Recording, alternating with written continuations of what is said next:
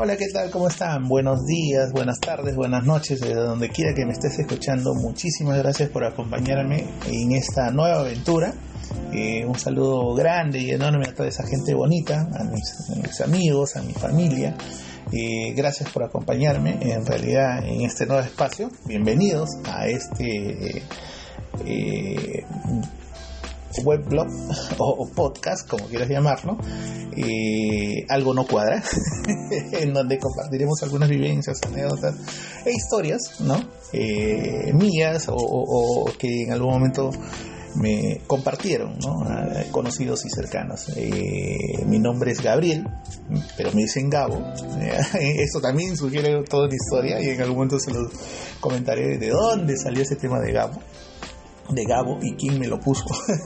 bueno, creo que de verdad muchísimas gracias por los mensajes que me han estado enviando eh, a, toda la gente bonita linda. Eh, gracias de verdad por esos mensajes positivos, siempre deseándome cosas bonitas, ¿no? Y eso es, eso es bueno saber, saber que hay gente que te apoya, aun cuando hagas una locura. Y también, también agradecer a los, a los haters, que nunca faltan, ¿no? Siempre los clásicos pinchaglobos, tumba las fiestas, matatoros, como les suelo llamar, ¿no? De verdad, eh, también tuve ese tipo de, ese tipo de mensajes, ¿no? ¿Y tú quién te crees? ¿Te crees el influencer? ¿Ya vas a sacar tu TikTok? Bueno, para empezar, no me creo influencer, no voy a sacar TikTok porque no soy de ese tipo de personas, no, no me gustan, ese tipo de, actividades. Eh, creo que soy la persona menos, indicada para ser señalada como una influencia o una referencia. Eh, soy quien soy punto. Eh, pero sí les agradezco algo, ¿no? estos haters, estos pinchaglobos, me dejaron una pregunta. Me dijeron, ¿esto quién te crees? ¿Quién eres? ¿Qué quieres? Y, y eso me remitió a algo. ¿Quién soy? Y creo que para empezar, siempre una, amistad o, lo que tú quieras, incluso la primera vez que conoces a alguien, siempre es bueno que te conozcan, ¿no? Que sepan quién eres. Y bueno, soy Gabriel, me dicen Gabo, eh, nací en la ciudad de Iquitos, para los que saben y para los que no. Eh, soy el último de mis hermanas, soy el único varón y el menor de todos. Eh, ya se imaginarán eso también que sugiere, ¿no? cuando estábamos en, en Iquitos, bueno, todavía tenía, digamos, una vida frugal, natural, eh, papá y mamá me hacían mis cosas, pero cuando vinimos a Lima, que ahora les paso a comentar cómo así llegamos a Lima, eh, fue otra cosa totalmente distinta. pero bueno, imagínense, o sea, todo lo que acarrea es el hermano menor en una familia, ¿no? Eh, estuve allá en Quitos buena parte de mi infancia, hasta los 7, 8 años más o menos. Estudiaba en un colegio parroquial, un colegio de curas un colegio de paga. Eh, bueno, de curas entre comillas, eran jesuitas. Eh, y ustedes saben que los jesuitas en realidad no es gente muy pegada a la letra dentro de la iglesia. Siempre son más, este, digamos, ¿no?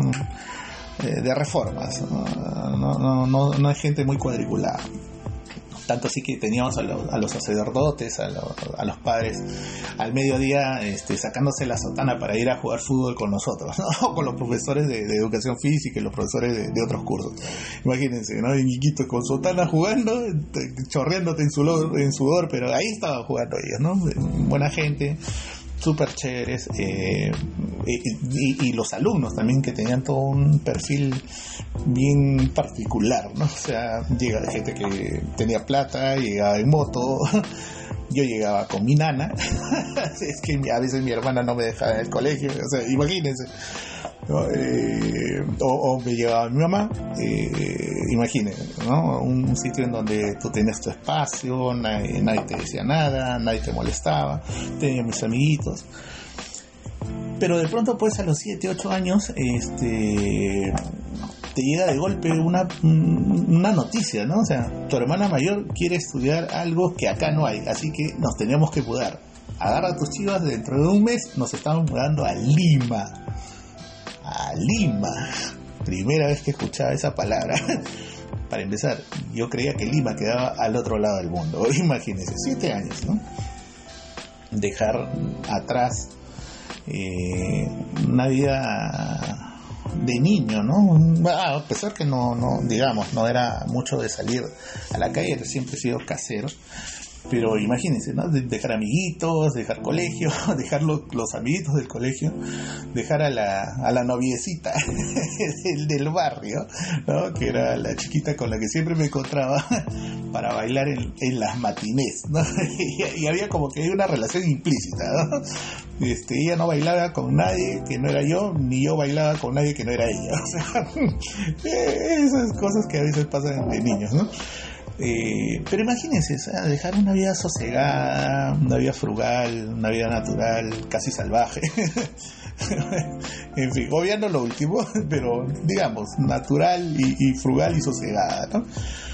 Y, tener que venir a Lima para mí fue realmente un choque, fue irme a una realidad totalmente distinta.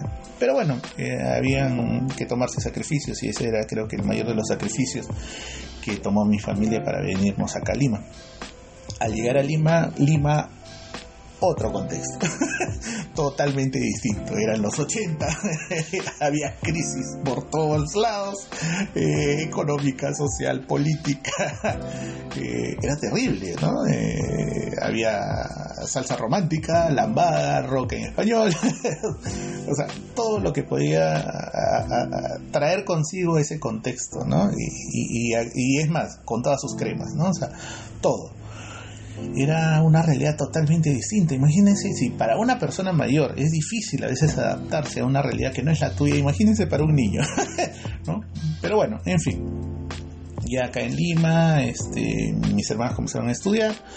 Y a mí me habían hecho el traslado de colegio a colegio. Yo estudiaba en el San Agustín allá en Iquitos y me hicieron el traslado al San Agustín de acá.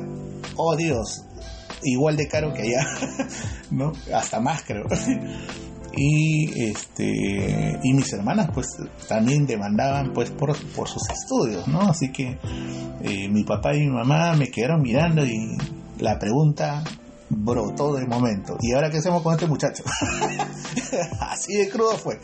Y caballero Colegio Nacional. imagínense, venir de una realidad como esa, de, un colegio de paga y con todas las características que les mencionaba, Colegio Nacional, un colegio en el RIMAC, en donde había paredes que se estaban cayendo, por donde la gente se escapaba, ¿no? este, aulas que no, no tenían ventana, en donde compartías la carpeta con tres o cuatro niños, no tenías tu espacio, tenías baños que eran súper incómodos de ocupar. Eh, o sea, terrible, ¿no? En donde si salías a jugar fútbol en la canchita, eh, tenías que... Ahí, ahí en realidad esas canchitas realmente sirvieron para aprender a driblear, porque era esta parte de los hoyos que, había en medio de la canchita para que no te, ¿no? te sacaras el ancho, porque era sumamente accidentado la, la canchita de fútbol, ¿no? Y, con niños que venían de diferentes realidades, ¿no? Y encima, para sumar a todo esto algo más, ¿no? Un, factor más, estaba en un salón en donde creo que había reciclado a todos los niños de todos los colegios que no habían aceptado. y era como que, o sea, no era ni el A ni el B, creo que éramos el C o el D, una cosa así nuestra profesora era un amor, en fin, pero nosotros sí eran, eran, unas artes delincuentes, con el perdón de ellos.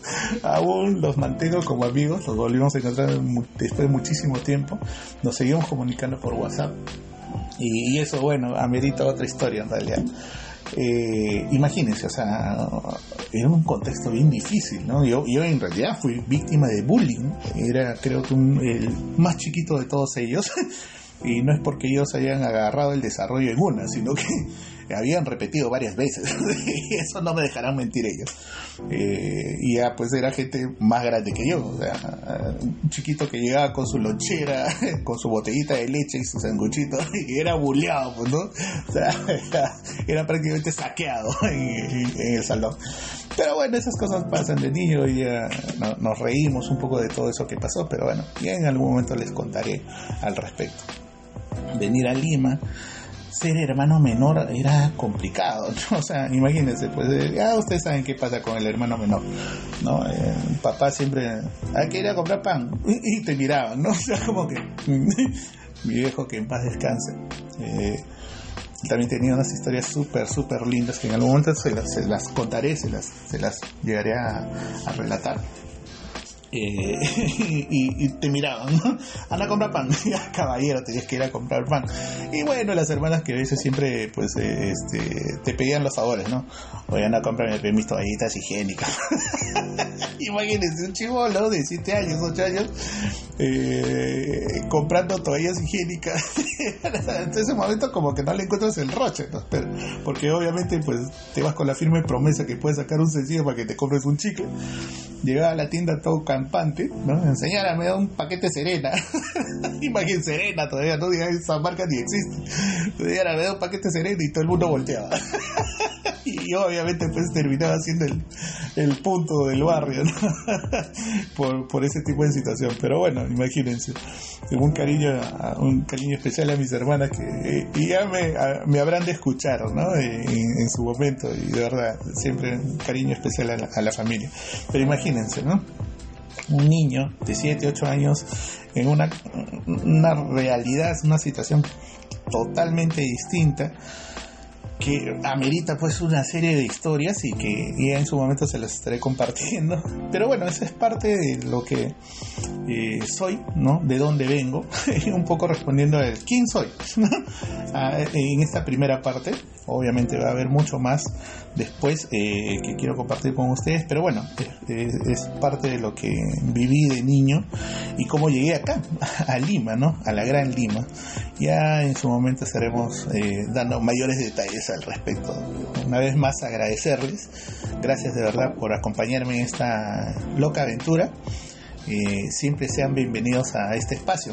Algo no cuadra, como ustedes se han dado cuenta, algo no cuadraba y era yo. pero bueno, eh, ahora entienden por qué se llama Algo no cuadra. Eh, de verdad, muchísimas gracias, bienvenidos siempre al canal, escúchenme, siempre tendré algo, algo que contar y obviamente siempre rescatar, oh, el avión, pareciera que me vienen a recoger. Pero no, en realidad es un avión que está pasando. De verdad, muchísimas gracias por compartir conmigo este, este momento, estos minutos, y ya nos estaremos escuchando en una siguiente vez. De verdad, pónganle siempre una sonrisa y, regalen buena vibra, ¿no? O sea, eh, creo que el dar buena vibra a la gente permite no cargarte tú con karma negativo ni, ni, cosas feas, ¿no? Así que siempre una sonrisa, buena vibra y ahí nos estamos escuchando. Nos vemos.